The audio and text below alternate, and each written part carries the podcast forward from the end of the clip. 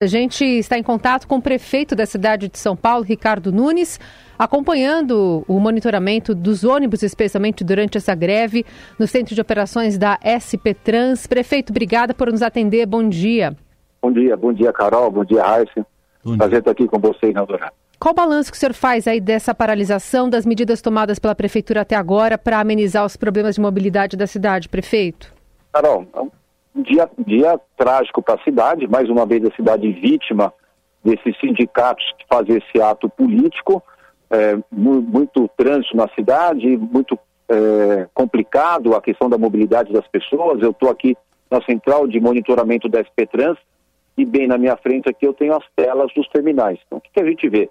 Por exemplo, é, na, na minha tela aqui do terminal Dom Pedro, né, muito tumultuado, lotado de pessoas, um sofrimento enorme da população e esse terminal Dom Pedro, ele tem uma conexão com a linha vermelha e que é uma dessas linhas que são é, vinculadas ao sindicato que está paralisada, o vento sendo paralisada. Por outro lado, Carol, aqui na minha outra tela eu vejo o terminal Santo Amaro, fluindo bem, bem tranquilo, as pessoas conseguindo utilizar aqui o sistema de ônibus e no terminal Santo Amaro, que está tudo indo de forma normal e tranquila, ela tem uma conexão com a linha Esmeralda e Lilás, que não estão, eh, não fazem parte do sindicato, porque são linhas concessionadas. Então a gente passa a ter aqui, como exemplo, obviamente, uma ideia daquelas, daquelas áreas onde a gente tem aí eh, a cidade vítima dos sindicatos, um caos terrível, e as áreas onde tem o metrô e CPTM, que não são ligados ao sindicato, portanto não conseguiu colocar a população de São Paulo vítima dessa, desse ato político, mas a situação é de, eu vou falar um pouco do coração, sabe, Carol? É de tristeza de ver a população pagar a conta de um ato político do sindicato dos metroviários. É, é triste. A população já sofre tanto e vê que esse ato ideológico deles, que cada um pensa como quer, evidentemente, no Estado Democrático de Direito, o ruim só que eles utilizam dessa ação deles e coloca a população para pagar a conta. Prefeito, a gente sabe que por mais ônibus que sejam colocados, uh, um ônibus não consegue né, transportar o mesmo número de passageiros de um trem, seja do metrô, seja da CPTM. Uh, é, quanto, de quanto foi a disponibilização a mais aí de ônibus hoje? Assim, nós colocamos é, toda a frota, né, 100%, e acrescentamos mais de 200 ônibus. Mas você falou bem, por mais que a gente aumente mais de 200 ônibus, a gente vai manter hoje o dia inteiro a frota 100% operando, é, não faz frente à paralisação de, dessa parte do metrô e da CPTM. Né? São milhões de passageiros que estão sendo prejudicados com essa paralisação do metrô e CPTM e que, naturalmente, né, a população obviamente sabe disso, não tem quantidade de ônibus que pudesse é, trazer a normalidade, porque acaba né, desconfigurando todo o sistema de transporte da cidade. Então, nós colocamos mais de 200 ônibus, liberamos o rodízio, ampliamos mais de 30% o número de agentes da CT para ajudar nessa questão da mobilidade da cidade. Temos agentes da SP Trans, da Guarda Civil Metropolitana, principalmente nos 32 terminais. É, temos ponto facultativo, tanto a Prefeitura como o Estado, com exceção das atividades essenciais, é, mas a cidade vive aí é, infelizmente, é, esse problema terrível do transporte né, sendo vítima desse ato político do Sindicato dos Metroviários e Ferroviários. Prefeito, a gente tem, por exemplo, a linha 10 turquesa da CPTM, né, que atinge a região metropolitana, BC Paulista, 15 prata também do metrô, que ambas estão é, paralisadas totalmente, outras parcialmente, além das que é, são privatizadas e estão funcionando hoje em pleno vapor. Queria entender como é que a prefeitura, por exemplo, tem ajudado, especialmente a população da Zona Leste, que também está sendo muito atingida e já é uma das eh, linhas mais usadas pelo metrô. Como é que o serviço de ônibus está funcionando para tentar dar vazão para essas pessoas que moram nessa região? Exatamente, Carol. Essa linha vermelha, que é a linha que faz lá da, da, da Zona Leste até o terminal Dom Pedro, ela está funcionando só do Bressa até Dom Pedro. Aquela parte mais é, para o extremo está sem é, o metrô. É uma linha onde estão os funcionários, é, é, é pública, 100% pública, que os funcionários estão ali subordinados ao sindicato, portanto, é, estão sendo utilizados como ferramenta para prejudicar a população. nós ampliamos ali o número de ônibus e estendemos a, algumas linhas. Nós temos 26 linhas desintegradas das estações de metrô, que são linhas que estão é, ampliando a, sua, a sua rota normal para poder chegar até pontos aonde o metrô não está funcionando e fazer esse atendimento da população. Agora, é uma região muito populosa, aquela região né, do, do extremo leste, imagine toda aquela área ali sem funcionamento do metrô, o caos que está sendo ocasionado, a cidade como toda, né, mas aquela região é uma das mais prejudicadas, se você pega ali na Zona Sul, ainda tem essa, essa parte de metrô e CPTM que tem concessão, portanto não fazem parte é, dessa manobra que o sindicato está fazendo com a cidade de São Paulo. Mas a linha vermelha, que é 100% pública e, portanto, 100% ligada ao sindicato, está sem funcionar naquela região lá de Itaquera, aquele extremo leste. É, uh, uh, talvez ainda seja cedo para um balanço, mas o senhor tem algum balanço ainda que parcial sobre serviços de saúde, se os funcionários estão conseguindo chegar e se a população que teve consulta marcada ou algum outro agendamento está conseguindo chegar? Olha, senhor, a gente fez o ponto facultativo, mas excetuou o sistema é, de serviços essenciais, que a saúde é um deles. Inclusive, aproveitar a tua, tua pergunta, porque todos os serviços de saúde estão funcionando, então aquelas pessoas que tinham consultas, exames, cirurgias marcadas, aqueles que evidentemente conseguirem é, se locomover e chegar até o local e realizar, seria muito importante. Aqueles que não conseguirem, que tiverem sido vítima desse ato político dos sindicatos, nós vamos remarcar para essa semana. Mas, evidentemente, se a gente tiver muitas remarcações, a gente vai estar tá, é, fazendo com que toda essa fila, que já é bastante é, intensa, ela aumente. Né? Então, aquelas pessoas que puderem e tiverem condições de se dirigir aos locais de atendimento de saúde para fazer exames, consultas, cirurgias, tanto nos nossos 30 hospitais, 24 UPAs, 470 UBS, 17 hospitais dias, é, o que for o caso de atendimento de consulta, exames e cirurgia e puderem fazer, seria importante. Mas aqueles que não puderem, como eu já disse aqui, só para enfatizar, nós vamos estar remarcando ainda essa semana é, para as pessoas. Prefeito, o senhor tem chamado a greve de ato político, o mesmo tom está sendo utilizado pelo governador Tarcísio, que falou agora há pouco.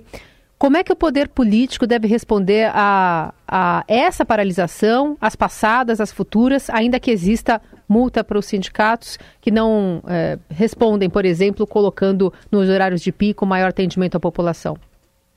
Olha, Carol, é, não tem nessa paralisação de hoje, nesse ato político, não tem nenhuma demanda, é, nenhum pleito para os funcionários. É uma posição ideológica. É, o sindicato está colocando quer impor às pessoas aquilo que eles defendem. E nós estamos num Estado democrático de direito. Umas pessoas são a favor da concessão, outras são contra. O que a gente percebe hoje é que aquilo que está concessionado né, é, está funcionando, aquilo que está é, 100% do público, portanto, ligado ao sindicato, não está funcionando. E o sindicato acaba fazendo esse tipo de, de manifestação, essa, esse ato político, melhor dizendo, prejudicando a população para impor uma posição ideológica que eles defendem. É um absurdo uma coisa dessa. Porque o que, que acontece? Nesta defesa das posições ideológicas, porque são sindicatos que foram cooptados por partidos políticos, eles prejudicam a população de São Paulo.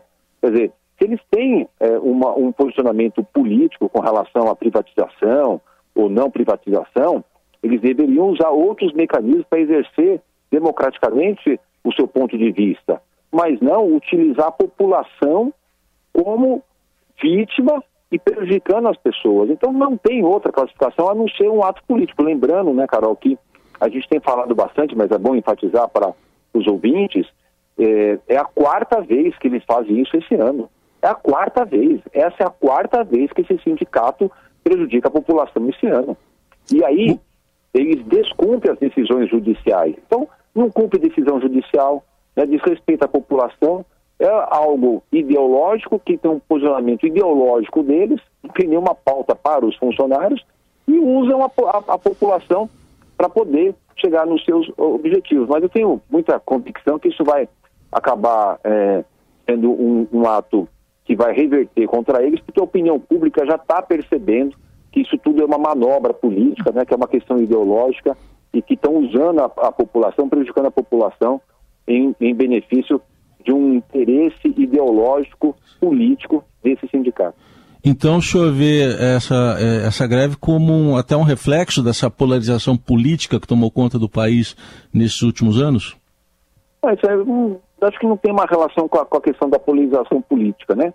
Tem uma situação de que é, esse sindicato do metroviário né, foi é, totalmente cooptado por um partido político que tem um posicionamento ideológico, e tudo bem, não tem problema que esse partido político, esse sindicato tenha um, um pensamento é, ideológico. Cada um vai defender aquilo que acha que é correto. É, uns são a favor de ter eficiência no serviço, outros são a favor de ter maior presença do Estado, um a favor da privatização, outros contra a privatização. O, a única coisa que a gente precisa ter é, muito claro é que é um ato que eles estão fazendo numa defesa de um, de um pensamento ideológico, prejudicando as pessoas, a população, usando a população para a defesa de um, de um, de um posicionamento ideológico deles. E isso que é totalmente é, errado.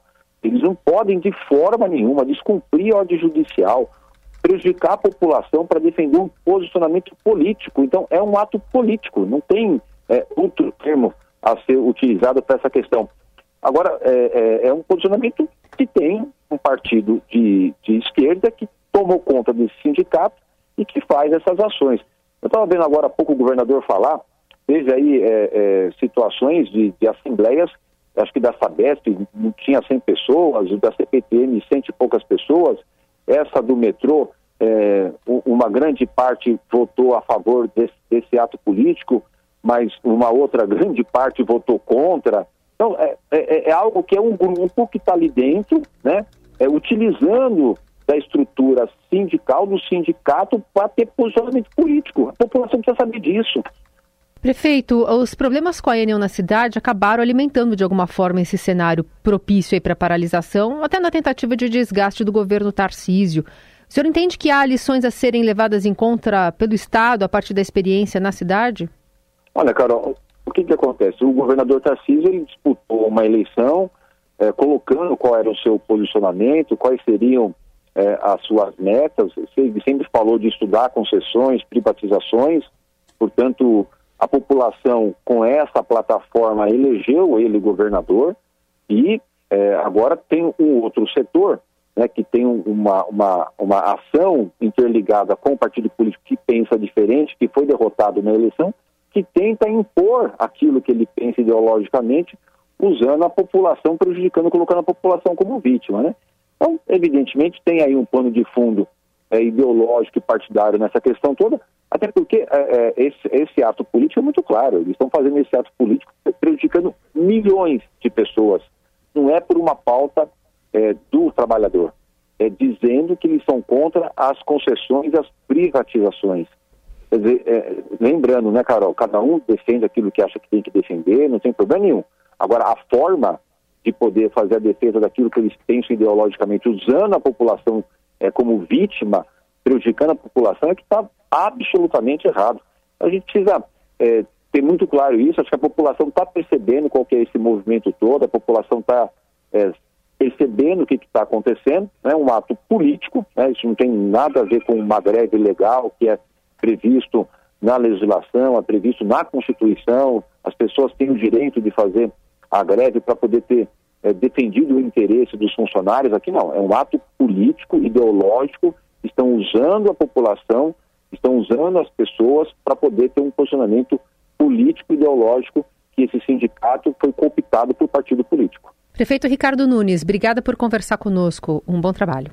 Obrigado, Carol. Obrigado, Raíssa. Bom dia a vocês.